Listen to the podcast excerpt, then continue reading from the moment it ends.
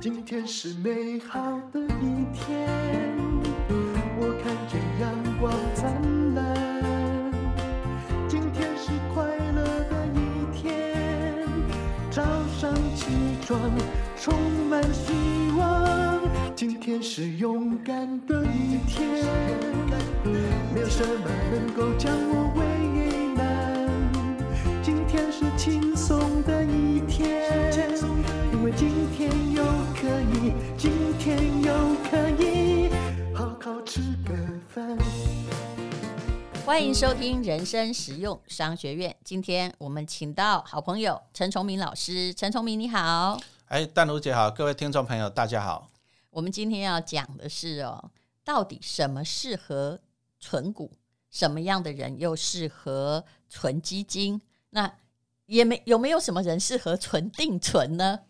好。那淡如姐，其实这个题目真的是大哉问呐！哦，讲真的，那我们还是哦，我因为我以前教书啊，我很喜欢很多东西，就是说，当你在觉得很复杂的时候，你就回到原点嘛，好，回到原点这是最好的。那你为什么要存股、存基金，甚至存定存？对，很简单嘛，你希望有人来养你一辈子嘛，嗯，这个才是你要的嘛，哈。所以说，我们今天要的就是存股来养你一辈子。哦，那至于存定存哦，我我先跟大家报告，这个请你忽略，啊，请你忽略这个定存。陈老师，其实我问你的时候，我心里有答案。我跟你说，真的有适人适合存定存，嗯、就是他生命哦已经余日无多。对，这个讲的是那。他就不适合去再去存什么存什么的时候，那你还是乖乖的吧，不要在那个人生的最后的那一两年，把所有的钱，因为你什么都不熟悉，你全部都把它花掉。不过应该没有人会承认自己余日无多。其实存定存到底有多划不来啊？你可能是数学老师，你一算你就知道。啊、可是，一般的人真的会觉得。我至少在呀、啊，在呀、啊。好，我来讲一个案例给你听了。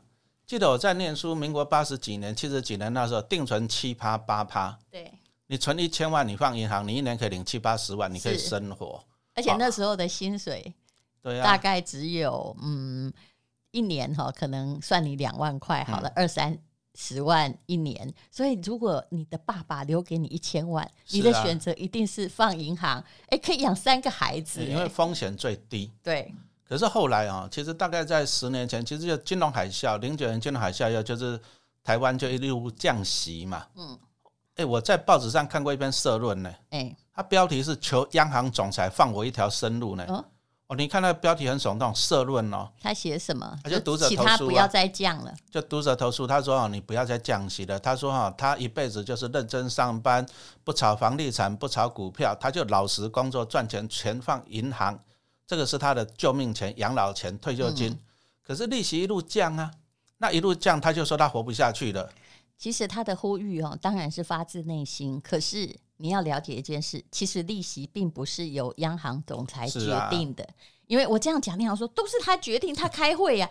事实上，这背后是有一个经济局势。你觉得美国人想要一直升息吗？没有，因为他们也是不得已，通膨太高了。是啊，通膨太高了。那现在你说利息定存，你再回到以前的七趴好了。我跟大家报告，你不要想了。为什么？因为你如果说定存回到七趴八趴，那淡如姐，请问你房贷利率会到多少啊？十趴。哇，那现在所有的房贷族会很惨哦。而且不可能会那么高，就算美国一直加息，嗯、他们不希望再演一次哦，那个房贷风暴再出现呐、啊。啊、那但是现在就是为了控制通膨跟拖垮经济之间，要找到一个出路，所以在找平衡点。但是这不是说国家要加就加，但是我一直觉得哦，我们这个本国人民很爱简单归因，只要听到房地产贵了，就是建商炒是啊，政府也喜欢这样。这个以后我们再聊。然后只要看到定存利息下降，就觉得说啊，那个一定是。呃，央行总裁不要让我们好活，其实都不是的。是啊，哦，所以说你还是要懂一些基本的经济学理论哈。那我跟大家报告就是说，现在利率这么低哦，你定存我真的真的不是很建议，特别你是年轻人，你是中产阶级啊，你是青壮年，除非你真的来日无多了。对，哦，那所以说啊，我们还是跟大家分享，就是说，你现在经济这样子发展，你会发现哦，其实台湾企业赚很多钱呢。对，你看像去年疫情那么严重，结果上市贵公司破纪录赚了四兆多。嗯，那今年前八月吧，我记得前八月已经赚了三点六兆。嗯，所以说今年又赚四兆多没问题。那这些钱跑到哪里去了？去年赚四兆多，就发了多少？今年大概发二点四兆。嗯，哦，这个是一个很大的钱。嗯，那你看今年一定也是赚四兆多，所以说明年又发二点四二点多兆出来。嗯，那这个会产生一个问题哦，什么问题你知道吗？股市一直两兆多，两兆多，这个钱一发出来，那请问你这些钱跑到哪里去？是啊，这很恐怖哦，这么多的钱，他就这样啊。当然呢，我鼓励领那么多，就买房子、买房地产嘛，对不对？因为他会觉得说钱一直出来，钱会不值钱啊。那土地这种稀缺的资源，所以说他会去买这些。所以你会发现说，为什么美国这么通膨这么严重啊？因为它不断的印钞票。嗯，那其实股市发股利也是在印钞票啊。是。其实还不止股市的股利哈，会让我们的钱哈那个分母扩大。比如说你说护国神山好了，台积电，假设它一直很赚钱很赚钱，请问赚来的钱到哪里？也是把我们的钱扩大啊，只是不是赚进你家而已。哦、其实淡路姐这个讲的是很好，你说台积电真的是很赚钱了哈，它一季现在一季大概可以赚两千亿左右。嗯，然后你知道吗？他今年他因为他季配息，他一股配二点七五，四季就是配十一块。嗯，啊，一张股票配一一大概哦十一块嘛，对不对？一点一万，你知道吗？台积电今年可以发多少钱股利出来？你知道吗？大概发全年发两千八百亿左右。嗯，可是很不幸的，里面有两千亿是给外资拿走的。是，那你看呢？外资什么事都没有做。可是我们台湾人呢？你看你的小孩子要去台积电去辛苦轮班去爆肝，然后做的要死。可是台积电发这个两千八百亿的股利哦，外资爽爽拿走两千亿，那我们做的要死才拿那么多。所以人家会投资吗？是啊，所以就是要投资。所以你一定要懂投资啊，哦，这样子钱才能够留下来。嗯，好，那你看啊，其实我一直觉得股市是天使也是魔鬼啊。嗯。你看它每年两兆多出来，两兆多出来，它会造成什么？一定是通膨，因为台湾世界的钱太多了哈，嗯、那一定会造成通膨。哎、欸，你不要小看这两兆多，中央政府预算一年就两兆多而已啊。然后他，你看他过去十年发了十几兆呢，嗯，那这十几兆的钱跑到哪里去了？答案是你有投资、有存股票的人是啊，但是你如果说我不投资啊，我就认真上班啊，不好意思，这个每年发两兆多，你分不到这个钱。那问题来了，人家变有钱，你相对就变穷嘛。是，而且大家的薪水呢，这几十年来并没有什么让你觉得很 surprise 的扩张，这也是真的。是啊，所以你领同样的钱，拿那么低的利率在存钱，你的答案就是变穷。那么就谈到了存股哦，最近我跟陈老师有一堂课叫“存股养你一辈子”，我们当然是主张存股。那为什么我又要把基金拿出来呢？其实我应该算是。跟所有的理财专家比较，我最不讨厌基金的。虽然我知道基金的手续费高，可是为什么？因为很多人没有纪律，然后没有足够的钱。股票来领股怎么买？其实挺麻烦的，对不对？假设你每个月固定什么时候买，那万一你没有用那个机械式购买的话，你又买不了一张，那你会就变成说：“哎呦，今天涨了，我不要买，等明天跌。”我后来发现，那个答案就是他三年没有买。哦、是，嗯，哦，其实淡如姐的观念是对的啦。什么是基金？基金的概念很简单，哦，就是这样啊，有钱出钱嘛，嗯，有力出力嘛，嗯，啊、哦，比如说像陈老师，我就去买中信的越南机会基金。哦，你也有买基金？哎，买基金，哎，他每年的那个经理费也高达两趴，因为基金都讲实话都比较高。就是他你。看起来好像跟你说没没有手续费，对不对？哎、可是其实他都从里面抽总额、哎、啊。但是哈、哦，因为为什么？因为因为我我对越南不熟啊。对。好啊，所以说我看好它，但是因为我就省下我去研究越南股市的时间嘛。嗯。好，所以说我们每年拿个两趴，然后去请专家帮我们操盘，好，这个是可以的。哦，所以说总比去股有色好，总比你乱买好啦。是，哦，所以说你如果说对台湾股市你自己熟悉，那很好。但是我没有那么多时间去熟悉全世界的股市，嗯，好，那我就可以用一些资金，然后请专家来帮我投资。好，那基金呢，其实淡如姐讲到一个好处，嗯，哦，我后来发现基金有一个好处，嗯，你如果买股票，你今天买，你明天就想卖了，对，基金不容易啊。对啊，你要买又要赎回又什么的，而且卖哈你也嘛不大不少啦，你一次才存个几千块，啊、你比较容易忘记嘛。对，嗯、哦，啊，有时候你如果说买基金的重点就是说你要看好那个产业，或者说你看好那个国家。嗯、对，那你看好以后怎么办呢？那你就是剩下就两个字叫做纪律啦。对、哦，就是说我定期定额，我每个月有几千块我可以去扣。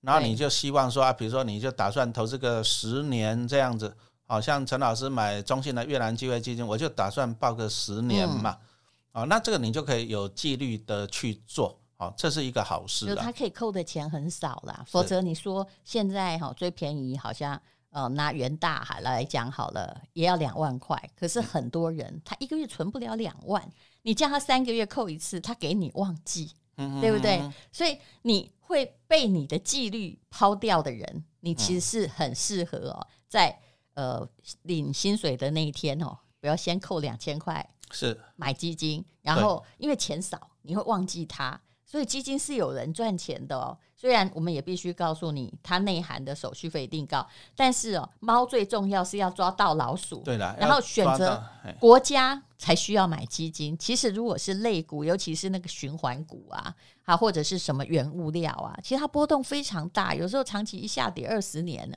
实在是不建议你定期定额。有啊，你说二零二零年那时候原油那个波动就很大。对哦，所以说这个除非你是高手啦，嗯，啊，不然不是很建议。就买国家啦，买那种呃，像老师买越南的，是啊，哦，这就是我想要投，我觉得他可能有希望，但是我又不想把我的全部家当放在那里。那你每个月，因为现在那个手机 app 啊，就是很容易，你可能每你可以买到一千块，最小单位额，嗯，当然我们是希望你钱多一点啦。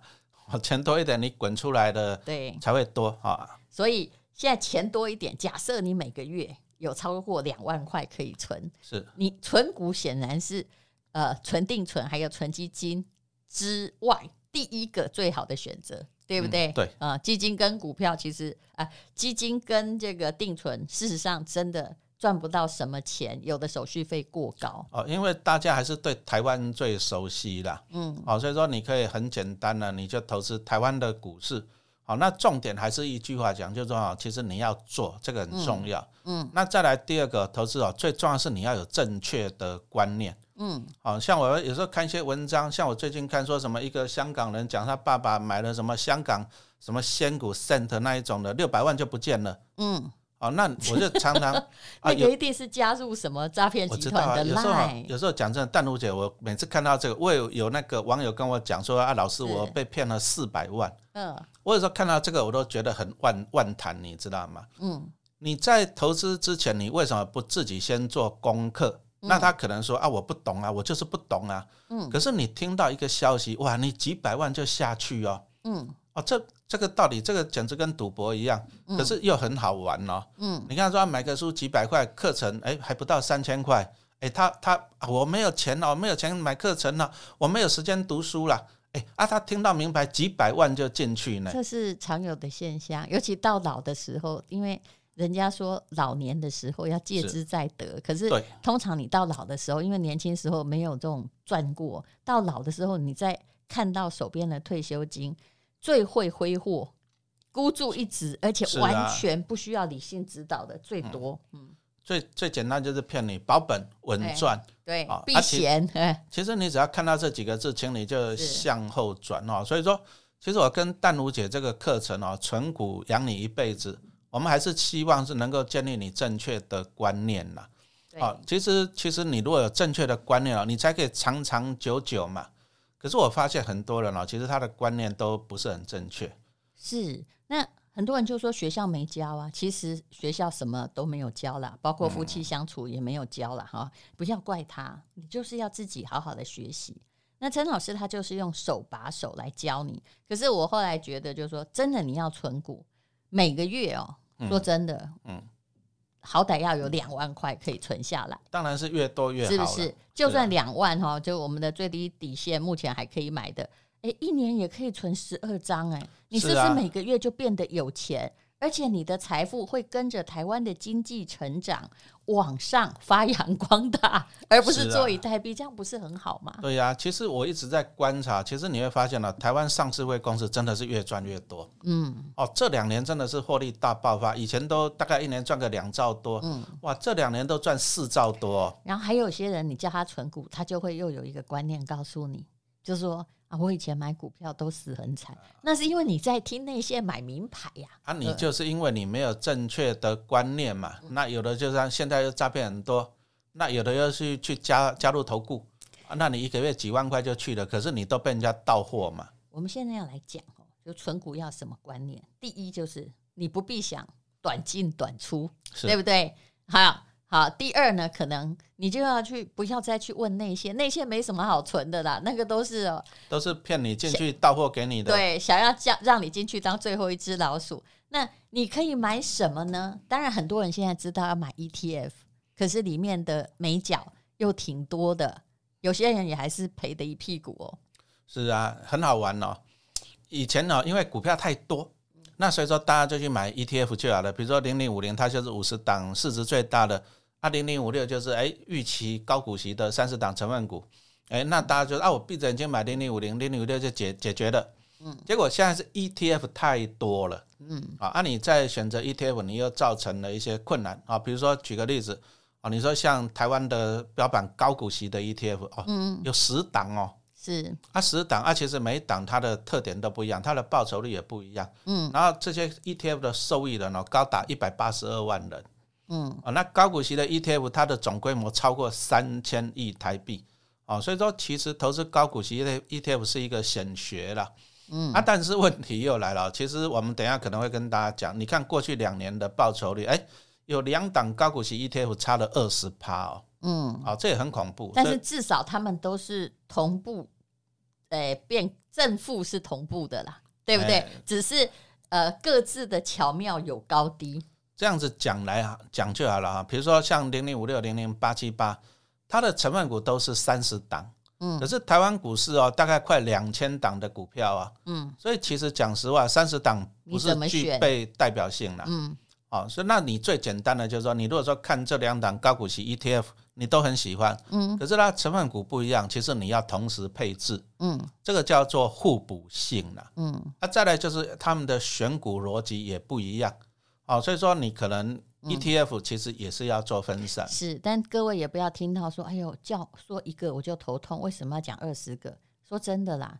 你也不用研究那么仔细，是。但存股你就是要开始，那每一个都有每个的利弊。但是如果以高股息而言，通常不会造成说啊，有一个赚了一百趴，另外一个跌的五十趴，不会有这么大距离，因为他们是属于同类型的东西，只是因为他们里面的东西不太一样。是。可是有些人呢、啊，他买高股息也买得很风险呐、啊，对不对？比如说半导体也有 ETF，它显然跌幅就比。那个零零五六零零五零高是不是？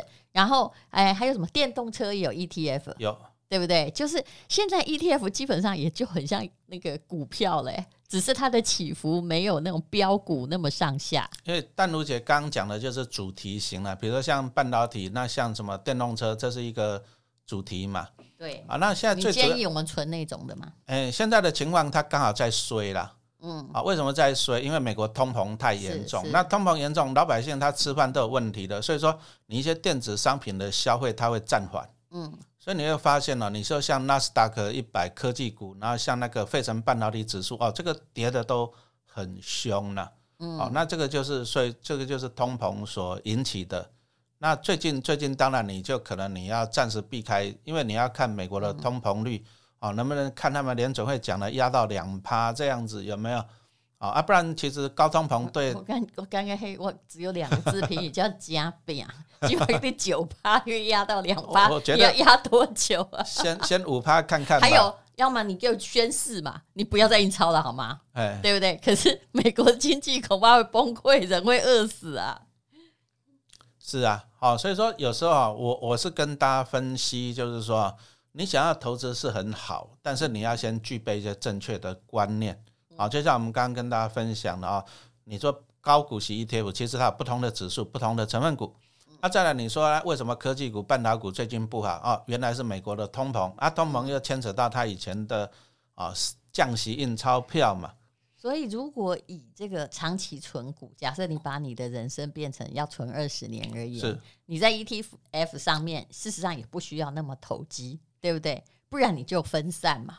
对，呃、没有错啊。但是那种比较起伏大的，就只能占一个比较小的比例。嗯，但卢姐讲到二十年，但是我跟大家报告，很多投资人搞不好你不要讲二十年，他两个月甚至两个礼拜他就做不到了。对，哦，这个就是你要修你的心。可是这样，你你要存的不是你的退休金吗？可是很多人哦，很多人就，就像明天会不会上涨来看你讲的准不准？很多人就是一关涉到钱哦，他关心就乱，所以说他就算他知道要长期投资，他也做不到。哦，这个就是他的情绪啊。其实为什么会影响你的情绪？其实最主要还是说你对投资你没有具备正确的认知啊。是啊，你就是很多都是这样，他无所适从啊。他就啊，老师，我这只股票怎么办？涨了他烦恼，跌了他烦恼，为什么？因为他不懂那一只股票。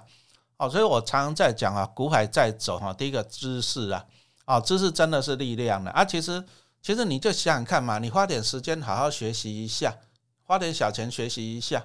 可是这个啊，这个讲真的，这个会影响到你一辈子啊！但是你投资股票，每个人都想要投资，但是你要有正确的起点，你要有正确的观念，这个才是最重要的。是，而且很多人哦，就是无论如何啦，不管你在什么年纪啊。真的很建议你哦，每一个人赚钱都很辛苦，都是从你的薪水减少你的消费省下来，这是百分之八十人的状况。所以不要哈，每天都在那里想像赌博进去洗巴啦，存股才是正确的。刚刚我讲二十年，说真的一点都不长，但是呢，你听起来会觉得头很痛。可是你看看巴菲特，他奋斗了几年？八十年了。对，事实上呢，就是说，如果从他这个播客下一九七几年开始哦，也大概五十年有了。嗯、那么，可是呢，刚开始的时候，你会发现，就算他选择正确，他也在复利作用，但是呢，他跟别的没有那么的突出，也不特别。真正的厉害是在慢慢之后哈，就是用那个雪球的滚动在见真章的。刚刚老师在讲的时候嘛，那个很多人就说：“哎呀，现金为王。”其实这个时代啊，只要有高通膨，现金从来不为王。我相信老师也同意这个观点嘛。那我刚刚就查到了，有那个定存，有有一篇文章在研究说，我们要怎么样定存才能够获得比较高的利率。你仔细看，很好笑哦。有些银行它告诉你说要存。就是只要你现在转到我的银行，我给你的定存是一点五八，嗯，看起来很高，对不对？可是他没有告诉你哦，你仔细往后面看，他是十万块之内给你一点五八，也就是说，你存超过十万，那些就又恢复成跟其他银行差不多的，可能不到一趴的利息。哦，大额存款很低啊，零点几而已啊。然后还有更好笑的。他有十万会给你一点五八的利息，你也不要高兴，因为他后面还有写说，如果你的存款不到三百万的话，我每年会收取一千块的手续费，嗯哼哼，也就是你存的，他给你的利息。显然呢，少于你对他手续费的支出啊，所以竟然有人在研究去哪里存钱，利率比较高，这不是脑袋不是很清楚吗？其实我跟大家报告，一点五八你说算高，因为现在定存大概一点二左右，一点五八你说高吗？嗯，真的给你存到一千万，你一年领十五点八万，你平均一个月大概一万三，你还是活不下去哦。而且而且你一个人，你一般人你要存到一千万，哪那么容易啊？嗯，对不对？好，所以说哈，我是觉得你除非的，除非你每个月收入几十万，对不对哈？你再去定存啊，不然对一一般的就是于事无多再定存，对啊，因为你那时候已经没有办法做长期效应。嗯，一般的我还是真的强烈建议你要去讲存股票，啊，真的要存股票。这个给他给老师看哈，我传给你，你会觉得非常好笑。他研究了每一个银行，比如说呃，有一个银行哦，他给你的高利率的定存，所谓高利率就是一点五八，差不多没有一点四啊，还有两趴的。可是呢，呃，那个给你一点四趴的存款限额是三十万，也就是你三百万里面只有三十万给你这些，然后给你两趴的，他拿来号召，对不对？就是不管你存多少钱，只有前十万块有两趴，你干嘛研究呢？因为差不了几百块嘛，这个、哦、一个月差三个便当，嗯，这个真的不需要去研究那个，就算给你两趴好了，你存一千万，你一年二十万，你还是活不下去哦，而且不是活不下去问题，你。你其实是老鼠养咬布袋，你的通膨就三趴了。对啊，其实核心的不止三趴哦。嗯，哎，中华民国的通膨是因为它的计算的式子是我们看起来是我们计算比较保守，呃，事实上我们也大概六七八趴了。是啊，哦，所以说其实很多人哦，其实你一定要观念正确啦。是。那为什么他会研究定存？因为他说啊，升息啊，升息把钱放定存领更多的利息，他只有看到表面。他没有看到为什么升息，是因为通膨。对，哦，所以说你因为升息，你把钱放银行，其实你是被通膨吃掉。老师最近还有一个问题哦，我才看到了，就是只要有人在讲那个问题，就一窝蜂人老早在做，叫做呢，就是拿台币三百万去换十万块美金，哦，三百多了哈，然后去把它存定存存起来。其实美金定存，你在这里存，也就是那个两趴啦。是哦，搞不好还不到，要看银行哦。然后你希望汇率就是慢慢台币贬，说真的啦，要贬哦，我们也已经贬的差不多了。然后中间呢，货币的交换又有手续费的问题，那你现在才急着去换，现在没有意义啊。现在就是肉被吃完了，嗯、你只剩下喝汤，然后你要担风险。你如果说在二十八块的时候换，对不对？啊，刚好那个 timing 是对的。可是你现在讲真的，现在我们反而其实投资哦，你要先把风险摆在前面。很多人都误以为说我这个是零风险哦，我定存零风险，错了，你会被通膨吃掉。是啊，你觉得说我换美金风险很低？哎，错哦。其实你要用长远一点的角度去看这个事情。嗯，对，所以。很多时候也不用自作聪明，其实有时候傻傻的存股就对了。那陈聪明老师是一个很好的说明，在这堂课里面，我们会跟你说到底要怎么样存股。我知道很多人遇到钱很不安，但是需要手把手。那你也不要一直想说，哎呦怎么办？ETF 那么多，我应该要怎么这个去理解？其实我们也不只教你存 ETF，有些人他更适合存金融股。是啊，就看你的个性，而且看你的分析啊，你不要觉得我每一样都要懂。事实上，我觉得那个海水，只要你有开始喝水哈，你只要喝水就对了。但是不必去判断说，哎呀，这个是什么碱性离子水，那个是什么水？重要是你要喝水啊，要了解，要开始存股。对，哦，其实读书啊，学习才是最好的投资啦。那你说淡如姐，我们现在特价期间还不到三千块。嗯，啊，但是呢，时间超过四百分钟，而且你一个人买了，全家可以看，还可以看，一直看，一直看，一直看，一直看，就没事就拿出来看一下，而且会帮你分析啦。但事实上，这个以我的观点哈，就我们呃会有一集，明天会有一集来谈这个高股息。也有好几种，可是你就先了解两种就好了，因为一次哈同样的搞二十种，大家又觉得哦好复杂，我又不要开始。对，可是其实存股最重要就是你开始方向正确，就算你说的少二十趴，对不对？是啊。对于有些人而言，有赚还比二十趴，就是一个是一块钱，一个是赚一点二块。哎，我们那至少他有所得，而不是一直呆呆放在那儿。哦，其实我们也不是要讲说为什么这个会输，那个会赢，我们不是讲这个，而是说我们要让你懂。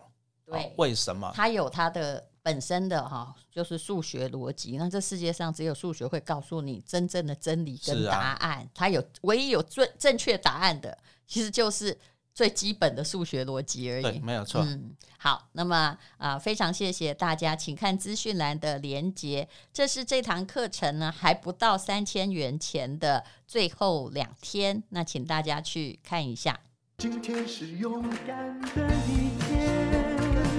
没有什么能够让我